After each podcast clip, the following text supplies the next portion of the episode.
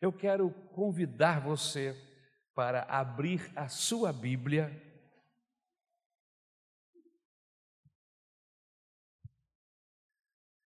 No primeiro livro de Samuel, no capítulo de número 2, do versículo 12 ao 36.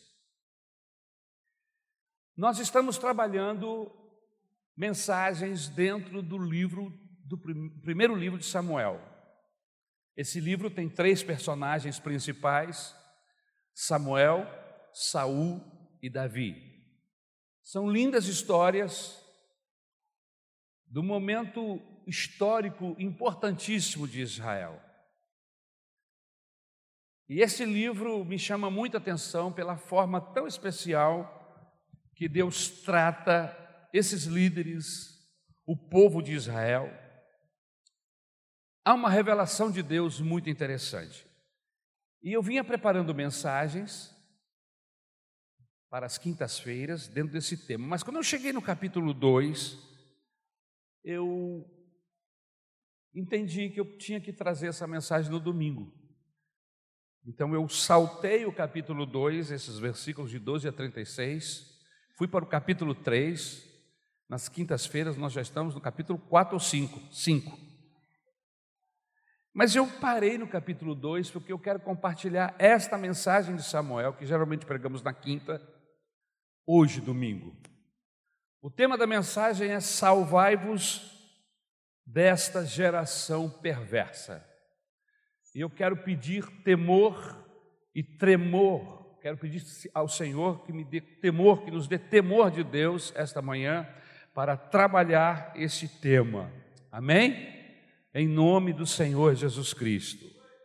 Capítulo 2, versículos de 12 ao 36. O texto diz assim: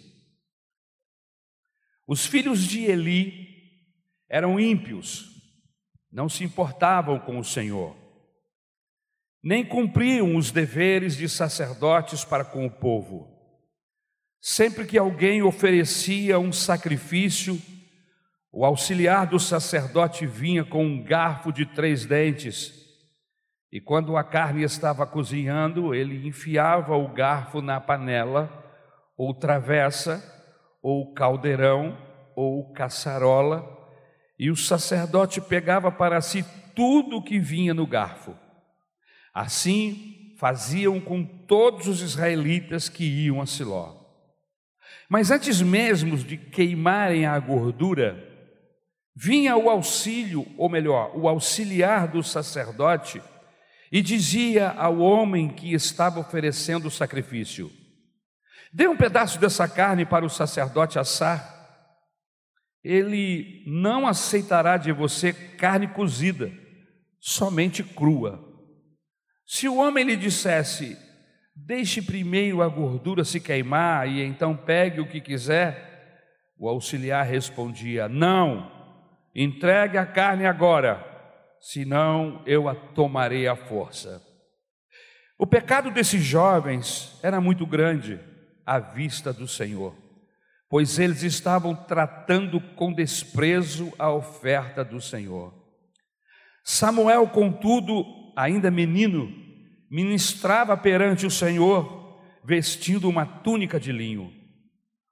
Todos os anos, sua mãe fazia uma pequena túnica e a levava para ele, quando subia Siló com o marido para oferecer o sacrifício anual. Eli abençoava Eucana e sua mulher, dizendo: O Senhor dê a você filhos desta mulher no lugar daquele por quem ela pediu e dedicou ao Senhor. Então voltavam para casa. O Senhor foi bondoso com Ana. Ela engravidou e deu à luz três filhos e duas filhas. Enquanto isso, o menino Samuel crescia na presença do Senhor. Eli, já bem idoso, ficou sabendo de tudo que seus filhos faziam a todo Israel e que eles se deitavam com as mulheres que serviam na entrada da tenda do encontro. Por isso lhes perguntou: Por que vocês fazem estas coisas? De todo o povo ouço a respeito do mal que vocês fazem. Não, meus filhos, não é bom que escuto se espalhando entre o povo do Senhor. Se um homem pecar contra outro homem, os juízes poderão intervir em seu favor. Mas se pecar contra o Senhor, quem intercederá por ele? Seus filhos, contudo, não deram atenção à repreensão de seu pai, pois o Senhor queria matá-los. E o menino Samuel continuava a crescer, sendo cada vez mais estimado pelo Senhor e pelo povo. E veio um homem de Deus a Eli e lhe disse: Assim diz o Senhor: Acaso não me revelei claramente a família de seu pai, quando eles estavam no Egito sob o domínio do Faraó? Escolhi seu pai dentre todas as tribos de Israel para ser o meu sacerdote, subir ao meu altar, queimar incenso e usar um colete sacerdotal na minha presença. Também dei à família de seu pai todas as ofertas preparadas no fogo pelos israelitas por que vocês zombam do meu sacrifício e de minha oferta que determinei para minha habitação? Por que você honra seus filhos mais do que a mim, deixando-os engordar com as melhores partes de todas as ofertas feitas pelo meu povo Israel? Portanto, o Senhor, o Deus de Israel, declara: prometi a sua família e a linhagem de seu pai que ministrariam diante de mim para sempre. Mas agora o Senhor declara: longe de mim tal coisa, honrarei aqueles que me honram, mas aqueles que me desprezam serão tratados com desprezo. É chegada a hora em que eliminarei a sua força e a força da família de seu pai, e não haverá mais nenhum idoso na sua família, e você verá aflição na minha habitação.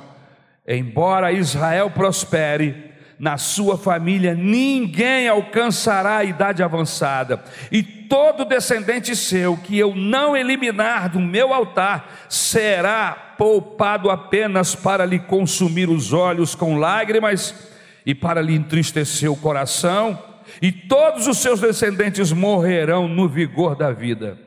E o que acontecia a seus dois filhos, Ofni e Finéias, será um sinal para você. Os dois morrerão no mesmo dia. Levantarei para mim um sacerdote fiel, que agirá de acordo com o meu coração e o meu pensamento. Edificarei firmemente a família dele, e ele ministrará sempre perante o meu rei ungido. Então tudo o que restar da sua família virá se virá e se prostrará perante ele para obter uma moeda de prata e um pedaço de pão e lhe implorará que o ponha em alguma função sacerdotal para ter o que comer. Meu Deus, eu te agradeço pela tua palavra e eu rogo graça, unção e temor no coração me ajuda, Senhor. Fala à tua igreja esta manhã, em nome de Jesus. Amém. Salvai-vos desta geração perversa. É muito importante, meus queridos irmãos, que entendamos esse capítulo.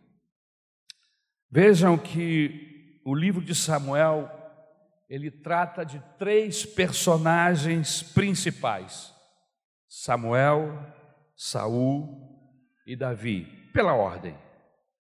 Os demais são coadjuvantes. Agora, se gasta muito tempo no capítulo 2 falando dos filhos de Eli, Ofni e Finéias. Na verdade, queridos, esse capítulo está querendo mostrar algumas coisas, ou alguma coisa da vida de Samuel. O capítulo de número 2 começa a nos mostrar, a nos dar o pano de fundo de como estava a situação religiosa em Israel e como se Eli fosse o pastor e os seus dois filhos pastores auxiliares, como eles eram horrorosos na ministração, na liderança do santuário do templo. Eles eram profissionais da fé, não tinham caráter. Eu queria que você mantivesse a sua Bíblia em suas mãos, abertas, porque nós vamos trabalhar com o texto o tempo todo. Se você verificar aí na Bíblia Sagrada, nos versículos 13, 14 e 15, você vai ver que o texto diz assim: o pecado desses jovens era muito grande, muito grande à vista do Senhor, pois eles estavam tratando com desprezo a oferta do Senhor. Além disso, diz o texto, se deitavam com as mulheres que serviam o Senhor na tenda do encontro.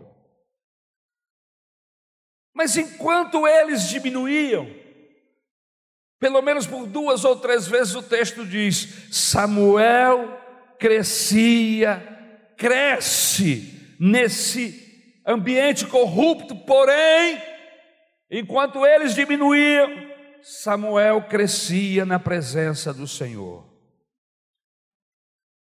O objetivo do capítulo 2 é mostrar que Samuel passou por esse ambiente sem se corromper.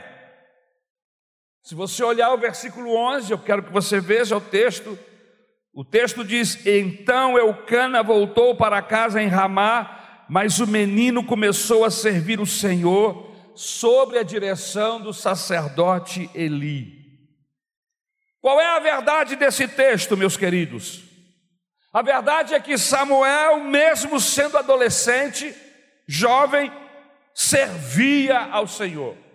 Se você voltar os seus olhos para o versículo 18, o texto diz: Samuel, contudo, ainda menino, ministrava perante o Senhor, vestindo uma túnica de linho. Deixe-me abrir um parêntese para fazer uma pergunta à igreja reunida aqui esta manhã. Qual é o nosso problema em relação aos adolescentes hoje? Os adolescentes, de uma forma geral, são vistos como irresponsáveis, que não prestam atenção em culto, que não entendem a Bíblia, que eles precisam de um culto à parte, porque eles não conseguem captar ou se envolver no culto dos adultos. É isso que eu tenho ouvido ao longo desses anos. Mas eu não creio nisto, irmãos. Eu não creio nestas afirmações e nesse pensamento popular acerca dos adolescentes. Por quê? O texto bíblico diz que Samuel era menino e servia a Deus. Se existe algum problema envolvendo adolescentes na igreja, Deve ser por algumas razões específicas, e eu enumerei cinco possíveis razões de problemas com adolescentes na igreja. Mas eles acabam pagando a, conta, como se eles fossem responsáveis sozinhos. E eu quero compartilhar com vocês essas razões. A primeira razão é: pai, você acha que o seu filho não é espiritual porque ele não entende nada de Deus? É isso que você acha, pai? Eu acho que você precisa matricular-se em um curso para entender melhor a cabeça de adolescentes. Seu filho sabe mais do que você imagina. Você sabia disso? Quando converso com alguns adolescentes, eles sabem sobre rock, gostam de rock, Aqueles que gostam de rock sabem sobre rock. Aqueles que gostam de futebol sabem tudo de futebol, inclusive é, número de jogador, escalação. Aqueles que gostam de automóveis falam de corrida de automóveis, dão marcas, anos. São inteligentes. É. Aonde você quer chegar, pastor, esta manhã? se não sabem, se não gostam da Bíblia ou de Deus, alguma coisa tem. Porque se eles têm interesse por todos esses assuntos, por que não teriam com Deus e com a Bíblia? Tem alguma coisa aí que talvez nós não estejamos atentos. Se com 13 anos eles já sabem tudo sobre a AIDS, se com 13, 14, 15 anos já sabem se drogar, sabem beijar boca, usar camisinha, por que não entendem sobre Deus? Eu queria que você me respondesse. Esse papo que adolescente é beócio, eu não acredito nisso. Segunda razão. Se você tem problemas com adolescentes, deve ser porque eles não têm acompanhamento dos pais. E eu estou falando do pai. Falta acompanhamento espiritual do pai figura masculina. Deixe-me fazer uma pergunta para você esta manhã. Quantas vezes você, pai, falou de coisas espirituais com seu filho? Por favor. Pense aí. Quantas vezes esse ano de 2021, nós estamos terminando o segundo mês, você falou de coisas espirituais com seu filho? No ano passado, que você teve tempo de estar com ele em casa por causa da pandemia. Quantas vezes você se sentou com ele no ano passado para falar sobre assuntos espirituais? Exemplo, orar com ele, ler a Bíblia com ele, se importou com a sorte espiritual dele. Não responda para mim, pense apenas. Terceira razão, Será que os nossos filhos têm problemas? Vamos chegar a essa conclusão. Meu filho vem na igreja, mas só quer saber de namorar e ficar fora da igreja. Quem sabe ele só tem a vida espiritual no domingo? Só recebe ensino espiritual no domingo. O resto da semana é rede social, filmes, dos vários streaming que nós temos. E essa mídia que nós geralmente usamos e lemos, youtuber, os filmes dos streamers, enfim, essa mídia diz que Bíblia, Deus, vida honesta, valores, tudo isso é balela durante toda a semana eles estão enchendo a cabeça deles com isso. Aí quando chega no domingo, você traz ele para a igreja, que ele está com a cabeça cheia dessas informações. Você acha que ele vai prestar atenção em culto? Aqui para nós. Você acha?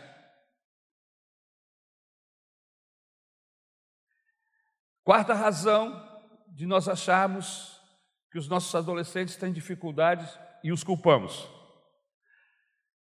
Meu filho não presta atenção, pastor. Deve ser porque lhe falta modelos. Será que não está faltando modelos?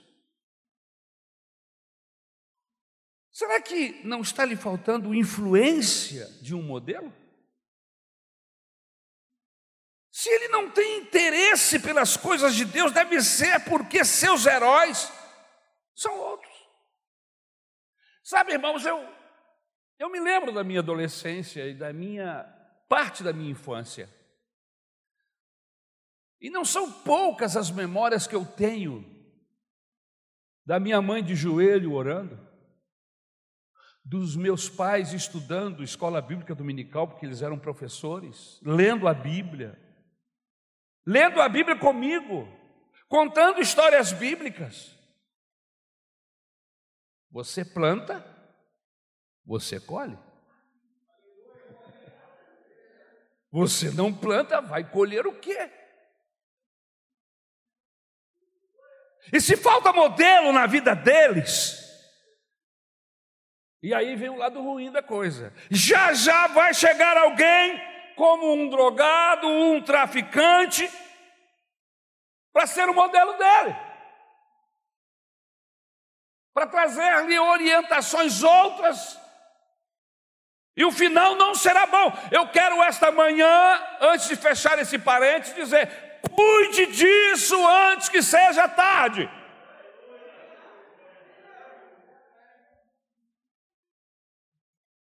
Porque falta adolescentes da casa de Deus servindo com alegria, em quinto lugar, porque faltam projetos espirituais para a família.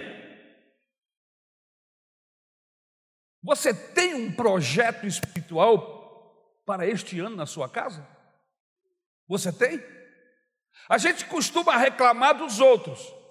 Esse pastor não tem projeto para a igreja.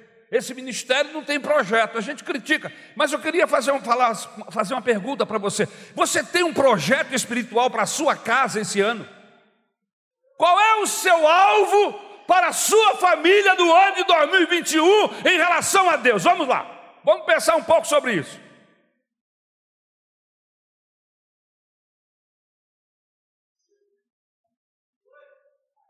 Me diga, como família, quais são os projetos e objetivos em relação ao reino de Deus. Antes de chegar aqui, Deus colocou no meu coração, Ari, convoca a igreja para ler a Bíblia. Então nós temos um projeto de leitura bíblica. Deus falou, Ari, coloca a igreja de joelho. Então nós temos um projeto de oração com a igreja. Amém? Ari, prega a palavra de Deus do púlpito. Então nós temos um projeto. Amém? Ari, visita os irmãos, sirva a igreja, leve-os para perto de Deus, e você não vai precisar ficar fazendo nenhum tipo de paranoia no púlpito. Eu vou abençoar a igreja. Projeto. Você tem um projeto desse para sua casa, para sua família? Nós ainda estamos no começo do ano. Ainda dá tempo de você fazer um projeto, reunir a sua família e dizer: Nós estamos acompanhando a leitura bíblica da igreja. Mas se você não quiser acompanhar, não é obrigado. Mas eu queria que você colocasse no seu projeto familiar: Na minha casa, nós vamos ler a Bíblia esse ano. E não apenas ler, vamos meditar. Problema é que geralmente as famílias não fazem um projeto espiritual para suas casas, para suas famílias no decorrer do ano. Você vive para ganhar dinheiro, para comprar, para se divertir, para dar educação formal. O menino tem que chegar na faculdade, o menino tem que aprender a falar inglês, alemão e agora mandarim. Porque os chineses vão tomar conta do mundo. E quem souber falar mandarim vai ganhar dinheiro. A gente está preocupado com isso. Você está preocupado se seu filho vai para o céu? Você tem essa preocupação? Porque eu vejo às vezes os pais muito ocupados, e eu não estou aqui fazendo defesa de ignorância. Não, absolutamente. Eu acho que nós devemos realmente nos preocupar com a educação dos nossos filhos e investir para que eles alcancem um lugar ao sol. Mas espera aí, o que adianta eu falar inglês e ir para o inferno?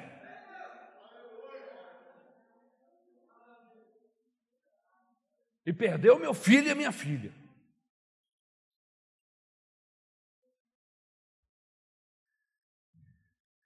Você precisa ter um projeto espiritual para sua família, para uma vida com Deus.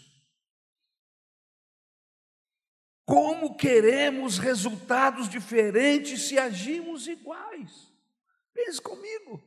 Você quer resultado diferente? Você tem que agir diferente. Concorda comigo? Amém? Agora, se nós não agimos diferente, como vamos querer resultado diferente? Para resultados diferentes, eu preciso agir diferente. Você já pensou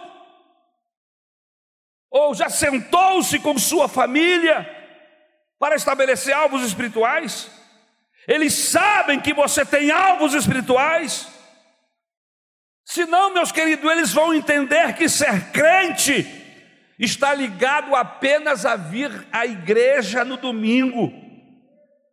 Você entendeu? Se eu não tiver um projeto espiritual na minha casa, eles vão entender que servir a Deus é vir na igreja no domingo.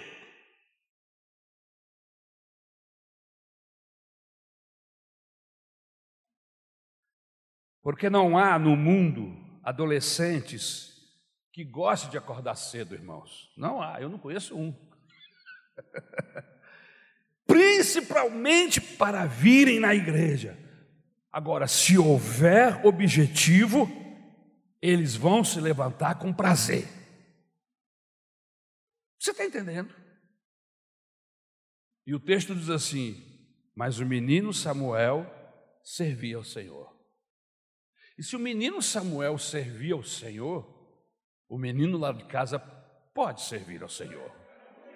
O menino da sua casa, a menina da sua casa pode servir ao Senhor.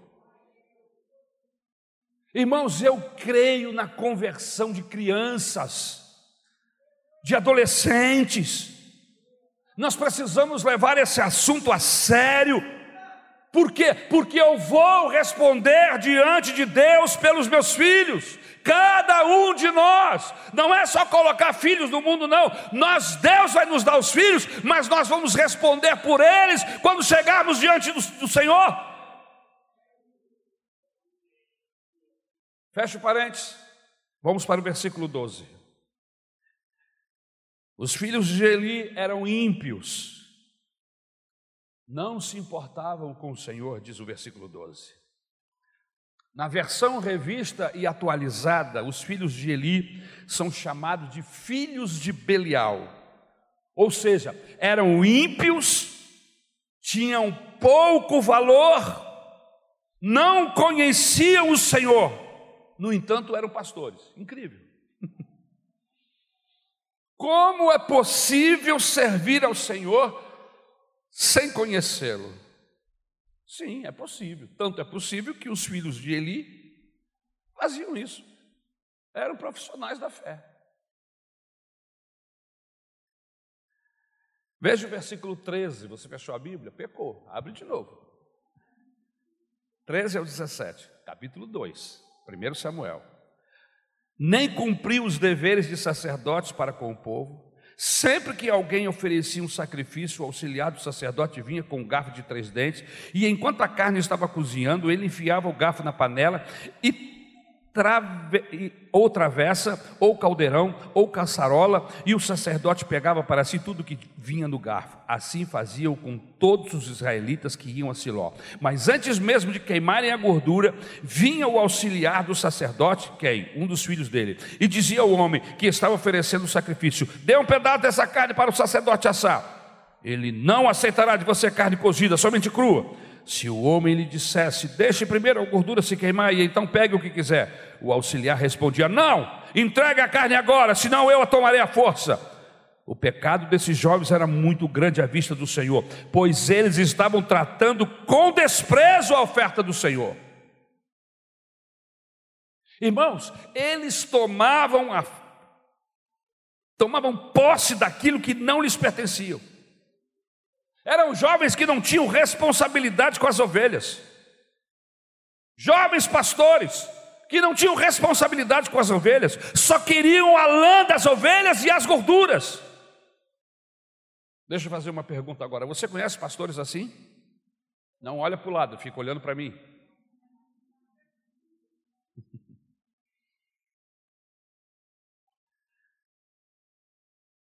Se a pessoa não os permitisse, o texto diz que eles tomavam a força, diz o versículo 16. Tem gente se comportando assim em nossos dias, você sabia? Deixe-me dizer uma coisa no nome do Senhor Jesus Cristo. Você pode ter certeza que aqui nesta igreja, na Maranata, nunca vamos levantar fundos com histórias inverídicas.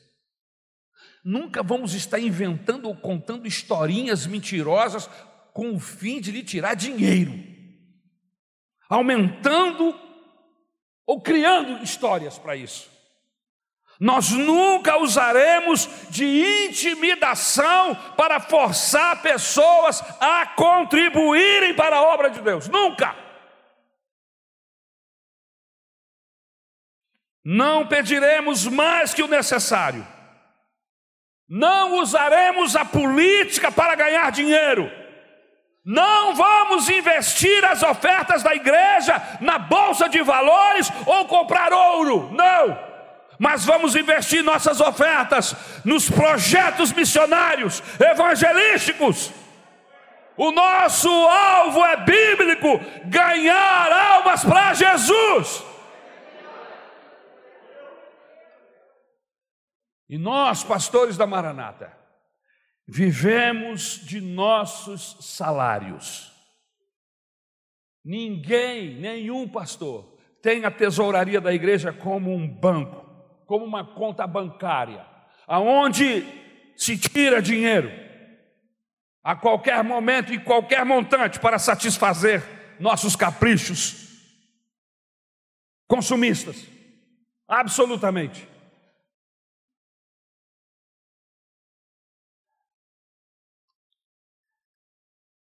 Eu tenho um carro bom. Comprei no final do ano agora. Mas só para que você saiba, é o carro do ano de 2017. Comprei ele com 56 mil quilômetros rodado. Está muito bom, está me servindo. Mas eu quero só lhe informar isso. O meu alvo aqui na igreja não é ter carro bom, não é ter apartamento na barra. Eu quero entrar no céu. E eu não estou dizendo com isso que se a igreja pode fazer do seu pastor ou dar ao seu pastor condições, eu não sou contra isso. Agora eu sou radicalmente contra a bandidos que andam com a Bíblia na mão, cujo objetivo é saquear o povo. Como é o caso aqui do texto que nós acabamos de ler. Mas vamos para o versículo 17. O pecado desses moços, diz o texto, era grande. Pastor, no reino de Deus há pecados e pecadinhos? Essa é uma pergunta teológica. Poderíamos chamar aqui os universitários. Há pecados e pecadinhos, pecadões. Irmãos, lendo esse texto e outros mais, eu cheguei à conclusão que sim. Sim, há pecados que são grandes, o texto diz isso. Fomos ensinados que para Deus não existe pecadinho e pecadão, e aí, por conta disso, nós descansamos. Mas aí, quando a gente começa a estudar a Bíblia, a gente descobre que existe sim pecados de maior gravidade. Veja o texto, versículo 17. O pecado desses jovens era muito grande à vista do Senhor, pois eles estavam tratando com desprezo a oferta do Senhor. Pastor, e quando é que sabemos que se trata de um pecadinho ou pecadão? Eu enumerei alguns pontos importantes para compartilhar com você. Primeiro, segundo a Bíblia, pecado grande é aquele quando nós fazemos tropeçar os mais fracos. Preste atenção. Pecado grande é aquele que fazemos levando tropeçar a tropeçar os mais fracos. Mateus capítulo 18, versículos 6 e 7, o texto diz assim: Mas se alguém fizer tropeçar um destes pequeninos que creem em mim, melhor lhe seria amarrar uma pedra de moinho no pescoço e se afogar nas profundezas do mar. Quem está dizendo isso é Jesus. Ai do mundo por causa das coisas que fazem tropeçar. É inevitável que tais coisas aconteçam, mas ai daquele por meio de quem elas acontecem. Pecadão. Pecadão. Todo pecado que fizer um novo na fé se distanciar do Senhor é um pecadão, segundo o texto. Todo pecado que eu cometer que cause escândalos, e pessoas se afastem do Senhor, isso é pecadão, é o texto que está dizendo isso. E o pecado é tão grande que o Senhor Jesus aconselha o indivíduo que melhor seria amarrar uma pedra no pescoço e jogar-se no mar.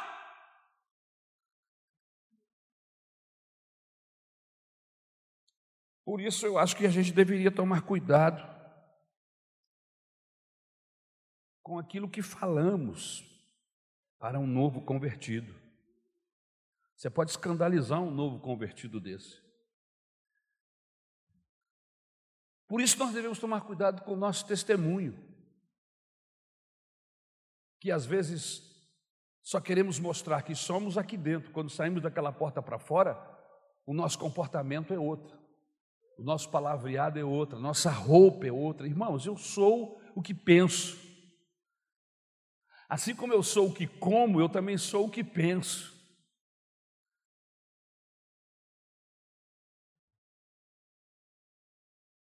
Cuidado com o seu testemunho. Há pessoas que estão nos observando. Um simples pecado pode fazer essa pessoa tropeçar, cair da fé. Mas aí alguns dizem assim: ah, pastor, eu vou ficar preocupado com gente fraca. Seria bom você se preocupar, porque a Bíblia se preocupa com gente fraca. A Bíblia diz: se comer carne faz cair o teu irmão, a Bíblia diz para você comer mais carne? Não, disse para de comer carne. Para de comer carne por causa do seu irmão que é fraco. Para você não fazê-lo cair. Mas será que nós fazemos isso? Você vê como um pecado comum pode se transformar num grande pecado? Segundo, eu falei que eu tinha enumerado. O que é pecado? O que é um grande pecado? voltar atrás na fé. Então, em primeiro lugar, pecadão é levar os outros a caírem, fazer os outros a caírem, por causa do nosso testemunho, por causa da nossa fala, da nossa ação, levar outros a cair. Em segundo lugar, pecadão na Bíblia Sagrada é voltar atrás na fé, trair a fé. Mateus capítulo 26, 24. Eu acho que eu deixei esse texto aí, para você não sair de de 1 Samuel. Em verdade, o filho do homem vai conforme está escrito a seu respeito, mas ai daquele por quem o filho do homem é traído. Bom seria para esse homem se não houvera nascido. Trair a fé, voltar atrás, botar a mão no arado e depois tirar. Terceiro, o que é um grande pecado, pastor? É o pecado contra o Espírito Santo. O que é o pecado contra o Espírito Santo? É atribuir ao diabo a obra que é de Deus. Deus está fazendo e você diz, por razões outras, que não é Deus, que é o diabo. Isto é pecado contra o Espírito Santo. Considerar satânico a obra de Deus. Evangelho de Marcos, capítulo 3, versículo 28 a 30 diz: Eu lhes asseguro que todos os pecados e blasfêmias dos homens lhe serão perdoados, mas quem blasfemar contra o Espírito Santo nunca terá perdão, é culpado de pecado eterno. Pecado não, não tem perdão. E o texto continua dizendo: Jesus falou isso porque eles estavam dizendo, ele está com o espírito imundo. Quer ver um grande pecado? 1 João 5,16. Se alguém vir seu irmão cometer um pecado que não é para a morte, pedirá e Deus lhe dará a vida para aqueles que não pecam para a morte. Há pecado para a morte, e por esse não digo que ore. Então tem pecadão, tem pecado que é para a morte. E o texto diz: por esse, nem ore. Vamos voltar ao capítulo 2, lá de 1 Samuel, versículo 18. O texto de Samuel, contudo, ainda menino, ministrava perante o Senhor vestido uma túnica de linho. Esse vestido, meus irmãos, era de linho branco e representava pureza, santidade. O versículo de número 19 diz assim: Todos os anos sua mãe fazia uma pequena túnica e a levava para ele, quando subia Siló com o marido para oferecer o sacrifício anual. Em outras palavras, como criança, já sacrificava como um sacerdote, já servia a Deus com responsabilidades. Então, por que, que nós estamos deixando de ensinar os nossos filhos? Por que, que nós estamos deixando de orientar nossas crianças? De levá-las para perto de Deus? Faça isso enquanto você as tem, enquanto elas estão como uma esponja sugando de você tudo. Amanhã, quando elas forem maiores, adolescentes e jovens, vai ser muito mais difícil. E outra coisa, se eu não treino os meus filhos a se submeterem a mim e a Deus, como é que eu vou puxar as rédeas amanhã quando eles forem jovens? Eles não virão. Eles não foram treinados, não foram ensinados. Concorda comigo? Versículo 20. Eli abençoava Eucana e sua mulher, Ana, mãe de Samuel, que o havia devolvido para Deus, e por isso Deus deu a Ana mais três filhos e duas filhas. Cinco filhos mais Samuel, quatro homens e duas mulheres. Olha que coisa, irmãos. Você investe em Deus, você entrega alguma coisa para Deus e Deus te dá de volta cinco vezes mais. Ela deu o seu filho para o sacerdócio.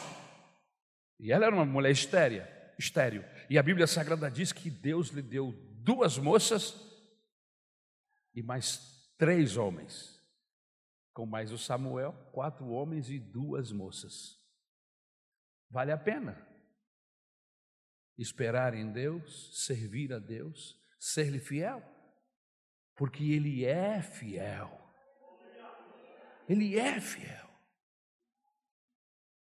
Você sonha que o seu filho venha a ser um, um pastor? Não para ganhar dinheiro porque não deu certo na vida, não é isso que eu estou falando. Porque, inclusive, essa foi uma das minhas grandes questões. Eu falei para Deus: Deus, eu não vou para o ministério se eu estiver desempregado. Eu quero estar empregado e muito bem empregado. Porque eu quero ter que negar alguma coisa. Mas você está procurando sarna para se coçar e quero. Eu quero ter esse prazer de dizer: eu vou abrir mão do meu trabalho para me envolver nesse outro aqui que eu acho mais sublime. Não é porque eu não dei certo na vida, não porque eu não estudei, nem porque eu estava na desgraça, então não tenho nada para fazer, vou virar pastor. Não, não é isso. Mas você pensa em investir no seu filho para que ele seja um, um líder espiritual? independente de ser um pastor de tempo integral, mas um homem altamente comprometido com a causa do Senhor. Que seja um engenheiro ou uma engenheira, um médico ou uma médica, mas altamente comprometida com a causa do Senhor. Você sonha com isso? Pois então, se não sonha, deveria.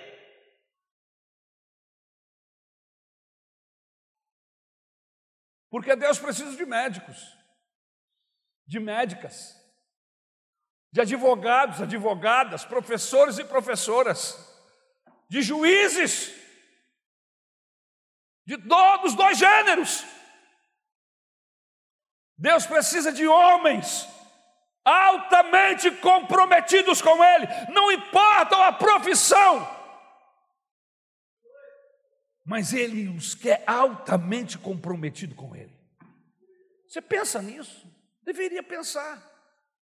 Porque você está investindo todo o dinheiro e o seu tempo no futuro do seu filho. E o futuro dele vai ser longe de Deus? Afastado do Senhor? Como vai ser o futuro do seu filho? Da sua filha? Você ora por isso, você gasta tempo falando com Deus, para Ele te, te dar sabedoria. Esta não é a responsabilidade da igreja, eu quero deixar isso bem claro aqui. A igreja não tem responsabilidade de conduzir filhos de crente para o céu. Quem faz isso é pai e mãe. Nós estamos aqui para ajudar você. Nós criamos processos, ajudamos, mas quem conduz é você, pai, é você, mãe.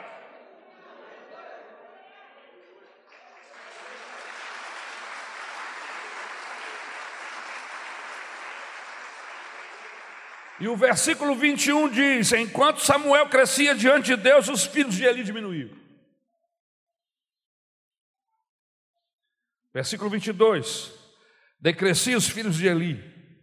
Em outras palavras, baixava o nível da ética deles. Eles não só roubavam, mas se aproveitavam das mulheres. Mulheres que serviam o templo. Ou seja, na igreja, no lugar de adoração, havia sensualidade e adultério. Olha que coisa, que mistura terrível.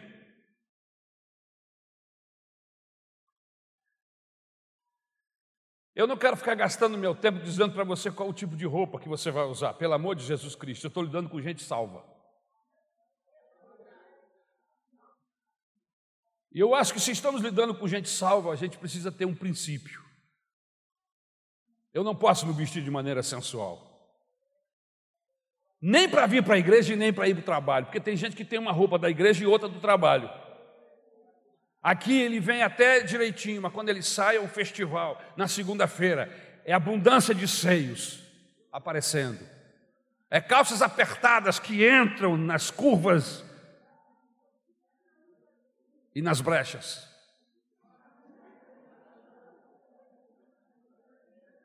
E existem pessoas que vêm com essas roupas, inclusive para a igreja. E em vez de ser um culto de adoração a Deus, os pobres dos meninos que não são casados e aqueles que são casados, mas não respeitam suas esposas e não têm temor de Deus, ficam delirando com essas coisas. A pergunta que eu quero fazer é o seguinte: você vem adorar a Deus com essa roupa, para quê? Você acha que Deus é bobo, que Deus é otário, que Deus não está vendo, você tem espelho em casa. E eu não estou a falar só de mulher, eu quero falar de homens também.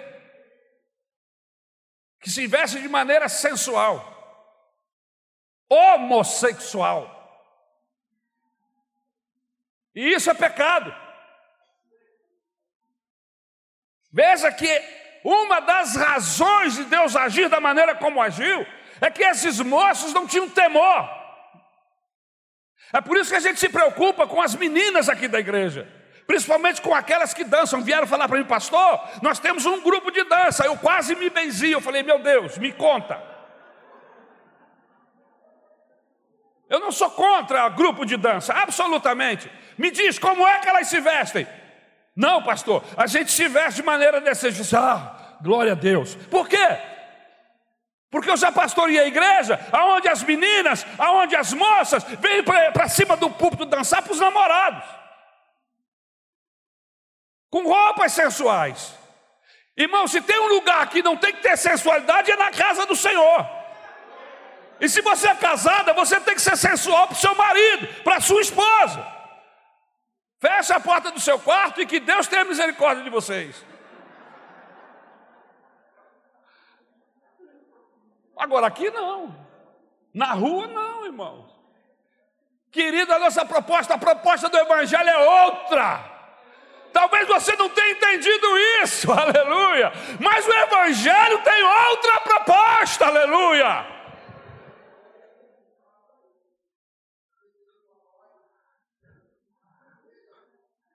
Qual é a lição aqui desse texto? O pecado tem esse efeito de contaminar todo o nosso ser. E um pecado puxa o outro, um abismo puxa o outro abismo, uma corrente que nos leva para uma pior. Abrimos um precedente aqui, outro acolá, e daqui a pouco estamos desviados. E eu não estou aqui no nome do Senhor Jesus, irmãos, falando da igreja A ou da igreja B. Eu estou falando o que a Bíblia diz sobre esse assunto. E não importa se eu esteja pregando numa Assembleia de Deus, numa Maranata, numa Metodista, numa Batista, a Bíblia é uma só. E santidade é uma só, seja lá ou aqui. Se a gente quiser ver Deus, a Bíblia diz que sem santidade ninguém sai daqui. A gente está perdendo nosso tempo.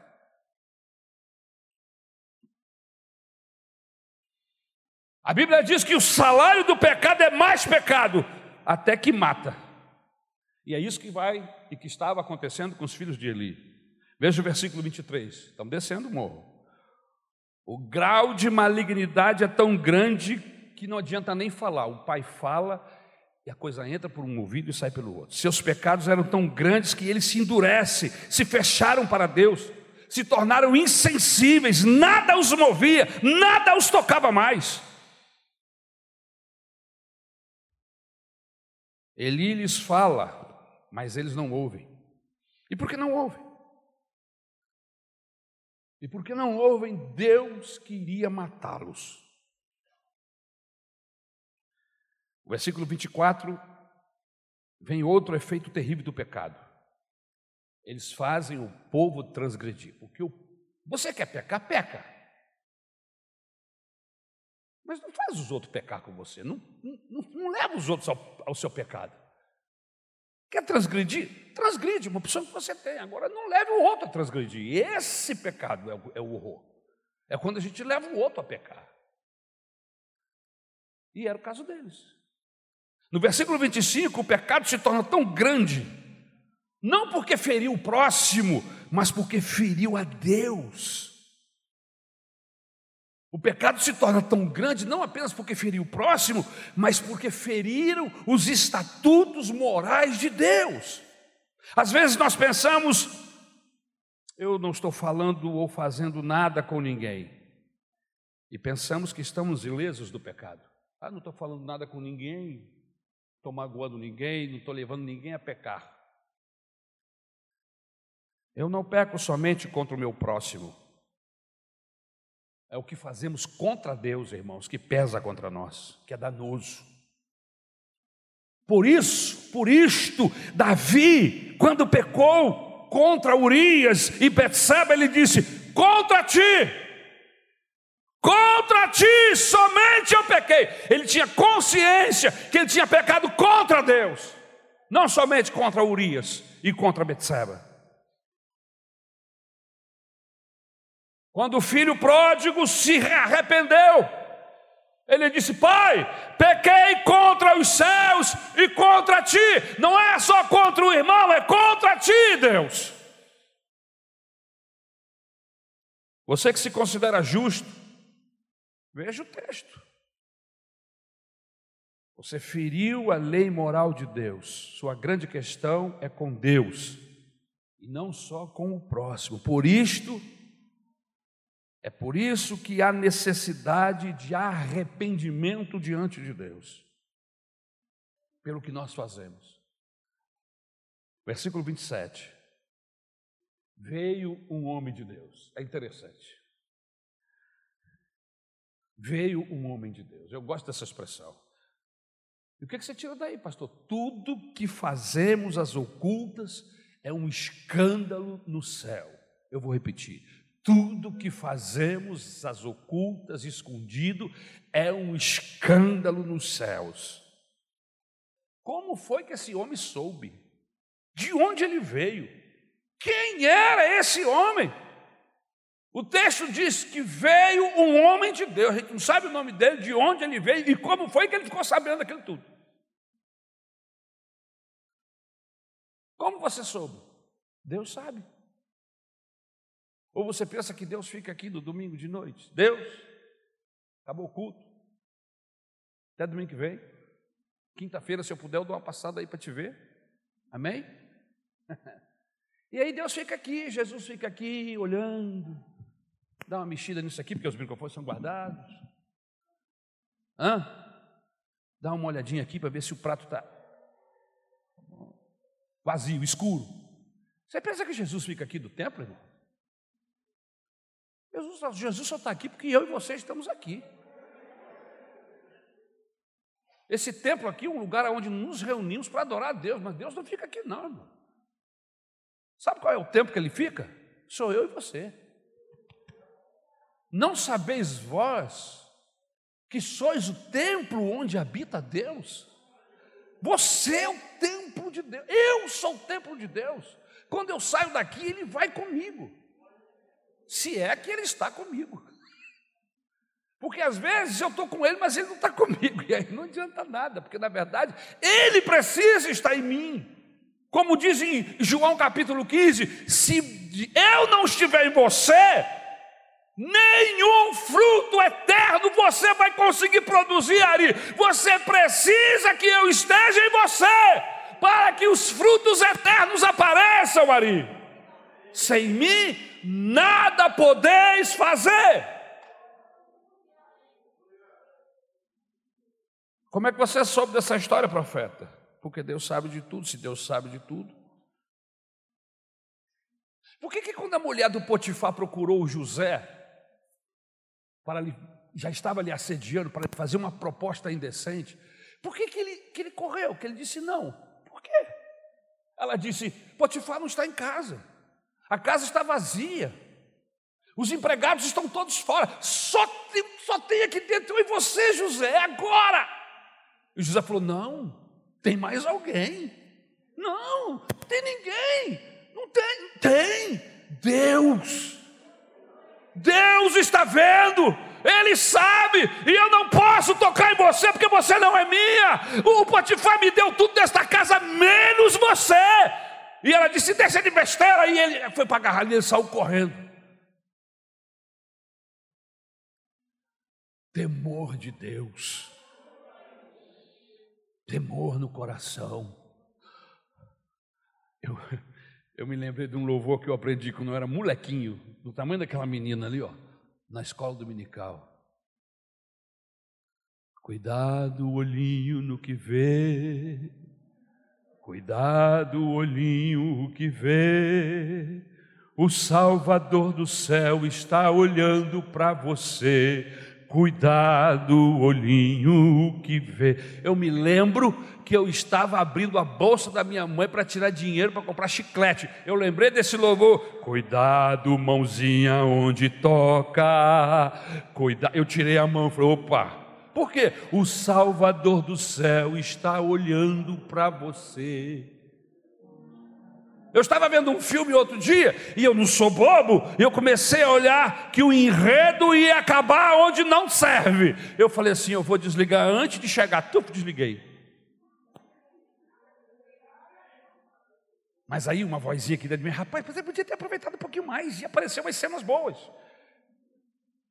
E aí a musiquinha veio, cuidado, olhinho que vê.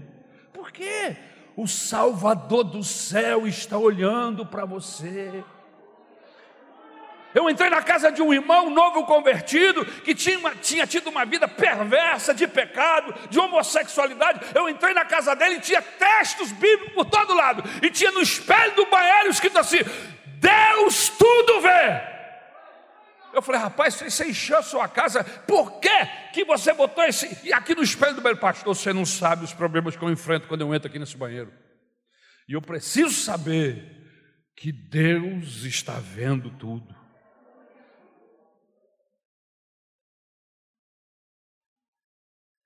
Versículo 28 e 29. Depois de tudo que eu te dei, você age assim? Voz de Deus para o profeta, para o Eli pai dos, dos meninos, Ofni e, e Finéias. Eu dei tudo. Eu te escolhi, escolhi o teu pai lá no Egito, fiz de vocês um sacerdócio. Tenho alimentado vocês e honrado vocês. É assim que você age? Deus tem te abençoado, tem aberto portas, tem usado misericórdia. Na primeira oportunidade é assim que você age. Irmãos, há uma lei espiritual que às vezes nós não atentamos para ela. Qual, qual, pastor? A quem muito é dado, muito será cobrado.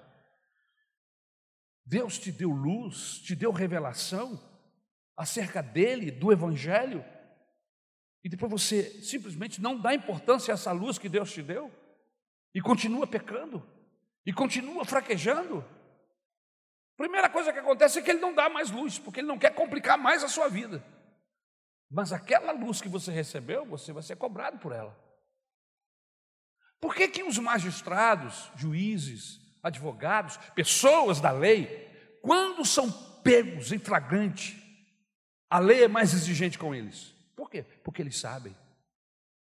Por que, que a lei é mais mais terrível com um policial. Porque espera-se de um policial que ele defenda o cidadão do bandido, não que ele roube o bandido. Então, se você prende um policial no, no, no flagrante, cometendo um delito, a lei é mais dura com ele, o juiz é mais duro com ele, porque, porque ele sabe. A mesma coisa com o advogado. Eu não sei aqui no Brasil, mas em países sérios é assim. Mas aqui eu descobri, lembrei agora que o Brasil não é um país sério, então não sei se é assim.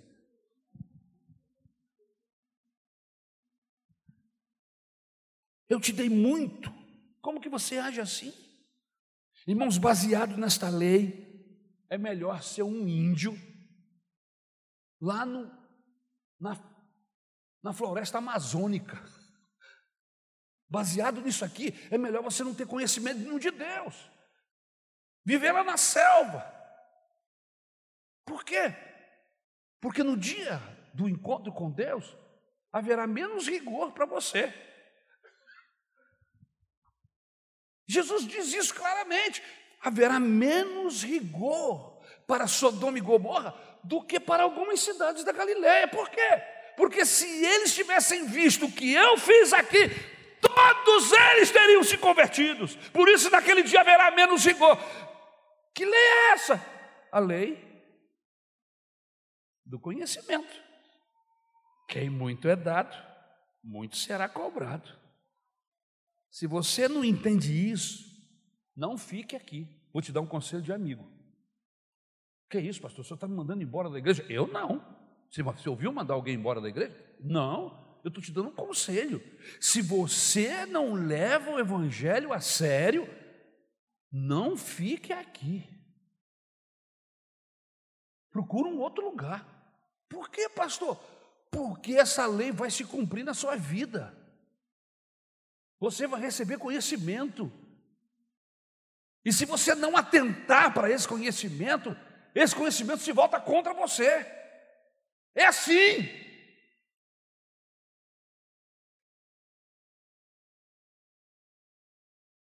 Aqui você vai ser cobrado. Vai ser cobrado seu caráter, sua ética, suas relações com a esposa, inclusive dentro do quarto. Não é porque ela é minha esposa que vale tudo. Que conversa fiada é essa? Relacionamento conjugal de gente de Deus é relacionamento conjugal de gente de Deus. Não é igual no mundo. Não vale tudo. Não, irmão. Você vai ler a Bíblia. Não é desse jeito, não. Se a gente está pegando o quadro do mundo querendo trazer para dentro da igreja, não, irmão, é diferente. Não é abusivo. E até na área sexual não é o, o, o que eu quero, o que eu imagino, o que eu penso. Não, não é desse jeito. Mas isso é um outro assunto que eu vou tratar depois com a minha esposa aqui com vocês.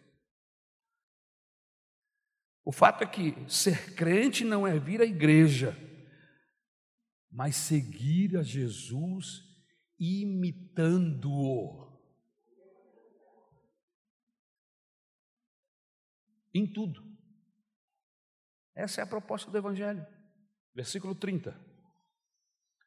Portanto, o Senhor, o Deus de Israel, declara: Prometi à sua família e à linhagem de seu pai que ministrariam diante de mim para sempre, mas agora o Senhor declara: Longe de mim tal coisa. Honrarei aqueles que me honram, mas aqueles que me desprezam serão tratados com desprezo. Em outras palavras, o que é está acontecendo aqui? Deus está revogando a bênção. Que é isso, pastor? Deus revoga a bênção? Revoga. E eu estou até questionando, pastor, aquela situação que diz que uma vez que o cara foi consagrado ao pastor, ele não pode mais deixar de ser pastor. Baseado no que eu tenho percebido aqui, Deus revoga sim. Que conversa fiada é essa? O cara é consagrado pastor e vira um pastor pecador e agora nada, ninguém mais pode fazer mais nada. Revoga-se, tira-se. Porque é isso que Deus está fazendo aqui com a família do Eli, que eram os pastores. Eu os abençoei, eu fiz promessa, mas eu estou tirando tudo. Por quê? Porque não me honra.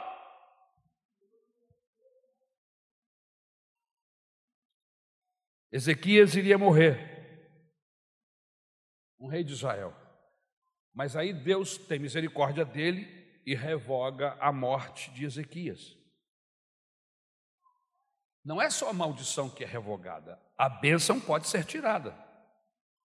A Bíblia diz: Eu te prometi que iria te fazer, que iria acontecer, mas você não me honrou, por isso está revogada a bênção.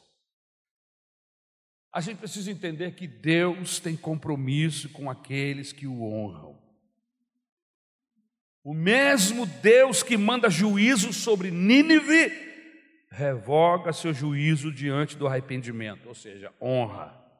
O mesmo Deus que abençoou a casa de Eli, revoga a bênção e manda maldição.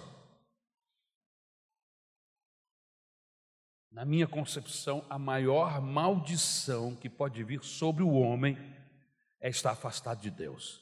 Não existe maior maldição do que esta. Está longe de Deus, afastado de Deus.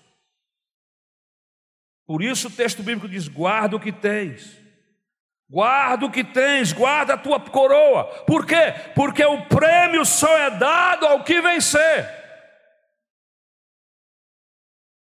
No mundo nós ganhamos, numa corrida só ganha um, mas com Deus todos podem ganhar. Todos podem ganhar, mas tem que chegar lá. Ser fiel até a morte e dar-te a coroa de vida. Versículos 31 e 36. A gravidade do juízo de Deus será sempre proporcional à gravidade de nossa desobediência. O juízo de Deus sobre a casa de Eli foi muito grave. O texto diz: não haverá mais idoso em sua casa. O que, que significa? Todos iriam morrer na sua juventude. E se acontecer de algum passar, vai ser para sofrer. É o texto que diz isso. Cumprir maldição. E qual é o sinal de que isso vai acontecer? O texto diz: quando seus dois filhos morrerem, os dois vão morrer no mesmo dia. Você vai ficar sabendo que a partir daí startou o processo de maldição na vida, na casa de vocês. O juízo era proporcional à luz que eles possuíam. Eles eram sacerdotes. Eles ministravam ao povo. Eles entravam no lugar santíssimo. Mas também roubavam, fornicavam e adulteravam e faziam tudo dentro do templo, escondido. E eu quero terminar essa mensagem. Rapidamente, eu queria deixar para você verdades desse texto. Alguns princípios de verdade desse texto para você levar para casa. Quem quiser vencer em meio a uma geração corrupta, precisa aprender esses princípios. Quais princípios, pastor? O meio influencia, mas não determina o caráter. O que, é que significa isso, pastor? É verdade que o meio influencia, age no nosso caráter. Uma pessoa que vive em um lar devassado moralmente, eticamente, sairá de lá inteiro, será? Eu sei que o meio influencia, mas o meio não é determinante. Você que é filho de um pai irresponsável, você que foi criado em meio a uma vizinhança de baixo calão, você que tem uma educação torta e pequena, você pode ter sido influenciado por sua educação, pelo meio que você cresceu, por mais que você tenha sido ruim, essa influência não vai determinar o caráter para sempre, absolutamente. No final, você sempre é que vai decidir entre o bem e o mal. A decisão é sempre nossa. E como exemplo, nós temos Samuel. Samuel cresceu imprensado no meio de um lar corrompido, no meio de religiosos, uma religiosidade pobre. Ele cresceu no meio de pessoas mentirosas, aéticas, pessoas sem escrúpulos. Os filhos de Eli eram cafajestes, Mas no meio desse ambiente perverso, maligno, Samuel consegue crescer um jovem digno, uma pessoa digna, pronta para ser usada por Deus. Ou seja, o meio não determinou o fim do Samuel. Eu tenho uma boa nova para você esta manhã. Ainda que você tenha crescido no meio de tanta injustiça, impureza, mau caratismo, cafajestagem, você pode quebrar toda essa influência deixada pelos seus pais, deixado pelos seus amigos. Você pode ser uma pessoa digna, honesta, valorosa, reta diante de Deus. Por quê? Porque o meio não vai dizer o final. Freud disse que somos escravos de nossa infância. Skinny disse que somos escravos de nossa genética. Os hindus dizem que você é escravo da lei do karma. Marx diz que você é escravo da dialética histórica. Mas a Bíblia diz, de acordo com a Bíblia Sagrada, você pode ser livre. Jesus disse: se o Filho vos libertar, verdadeiramente sereis livre. Aleluia! Louvado seja o nome do Senhor. Você tem um livre-arbítrio. Você não precisa ser o que o seu pai foi, ser o que o seu irmão ou o seu amigo foi, absolutamente. Se com a tua a força do teu coração você quiser ser um servo de de Deus e dizer: Eu vou buscar a Deus. Eu quero lhe dizer uma coisa esta manhã: não há nenhuma força do inferno ou neste universo que possa impedir você de servir a Deus. Aleluia. O Espírito Santo virá, virá até você e lhe encherá de poder, de autoridade e você vai vencer o mal, em nome do Senhor Jesus. Quem quiser viver uma vida íntegra em meio a uma geração corrupta, precisa aprender, em segundo lugar, há procedimentos que podem ser legais, mas são eticamente imorais, e eu preciso perceber isso. Ah, mas a lei diz que eu posso fazer, mas é imoral. E nós que somos de Deus temos que fazer a leitura correta. Havia um costume de se fisgar a carne com um garfo na panela. E isso não era ilegal, mas era imoral. Qual a diferença entre a legalidade e a imoralidade? Uma coisa pode ser legal e ao mesmo tempo ser imoral. Por exemplo, autoridades votarem aumento salarial, salarial de 40%, 50% em causa própria. Enquanto o miserável do trabalhador tem 15 reais de aumento. É legal, mas é imoral. Você está entendendo? Um trabalhador só pode se aposentar com 35 anos. Segundo essa lei agora, nem com 90. Se os meninos não se aposentam mais, esses nossos filhos.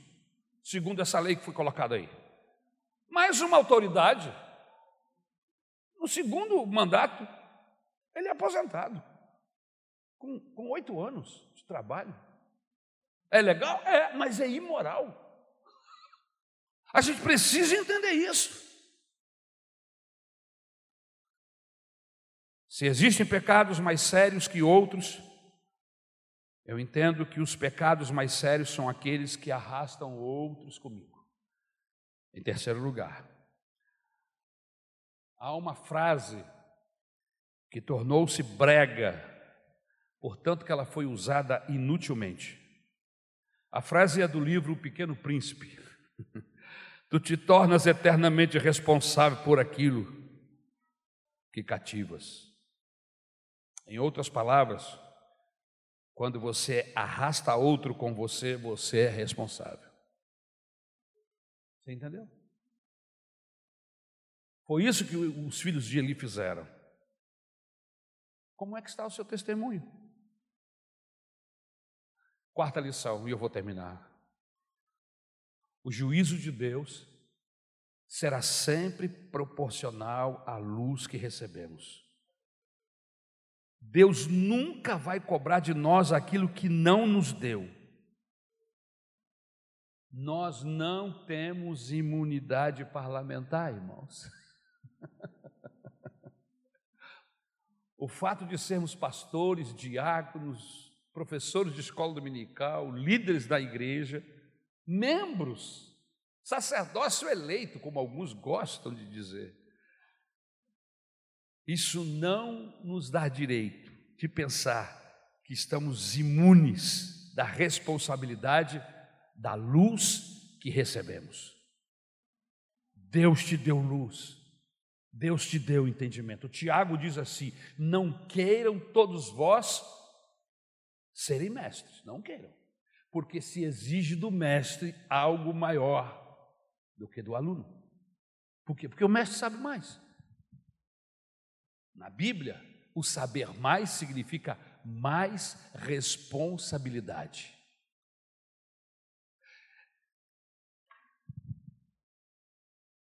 Há uma expectativa do mundo em relação à igreja.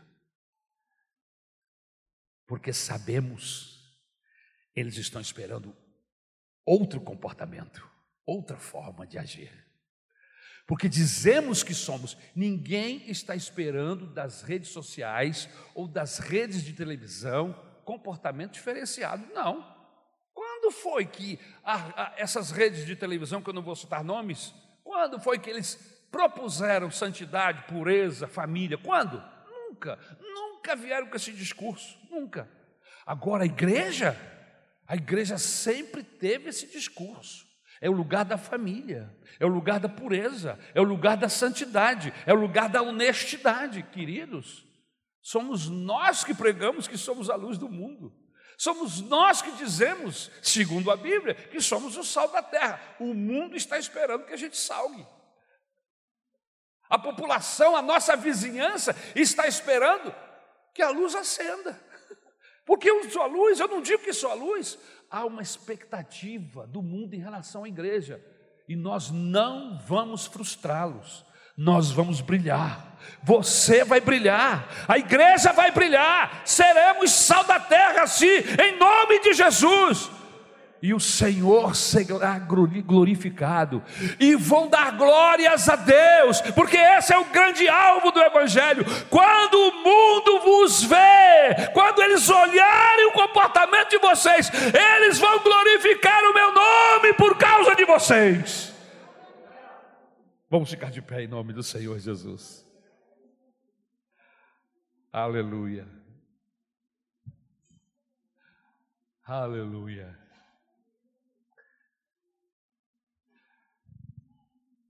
Eu sei que essa mensagem não é uma mensagem para muito glória a Deus, para muito aleluia. Mas eu queria que você saísse daqui pensando em tudo que foi falado. Se você quiser ouvir essa mensagem outra vez, baixe no seu celular o aplicativo do Spotify, podcast, Igreja Missionária Evangélica Maranata. Essa mensagem vai para lá daqui a alguns, algumas horas ou daqui a alguns dias. As mensagens que temos pregado aqui estão todas lá. Qualquer plataforma de podcast, você é só colocar Igreja Missionária Evangélica Maranata e você vai ter as mensagens, não só as minhas, mas as mensagens do pastor Rodrigo, pastor Isabel e dos demais pastores da Maranata, estão todos lá. E você pode ouvir essa mensagem outra vez e meditar no que já foi falado. Eu tenho uma grande responsabilidade diante de Deus. Eu não tenho só três anos para passar aqui e depois que se dane o mundo, que eu não me chamo Raimundo. Não. Jesus pode vir nesse período que aqui eu estou.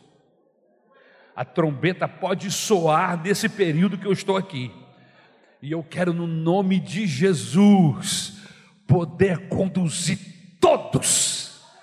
Poder dizer, como Moisés falou: não vai ficar uma unha para trás iremos todos adorar o Senhor. É esse o meu objetivo. Aleluia. Ah, pastor, mas a Bíblia diz que vai ficar 50%. Tá bom, vai ficar 50% da outra igreja. Daqui eu quero que suba 100%. Aleluia, 100%. É esse o nosso desafio. Subimos. Subirmos para nos encontrarmos com o Senhor. Amém? Aleluia.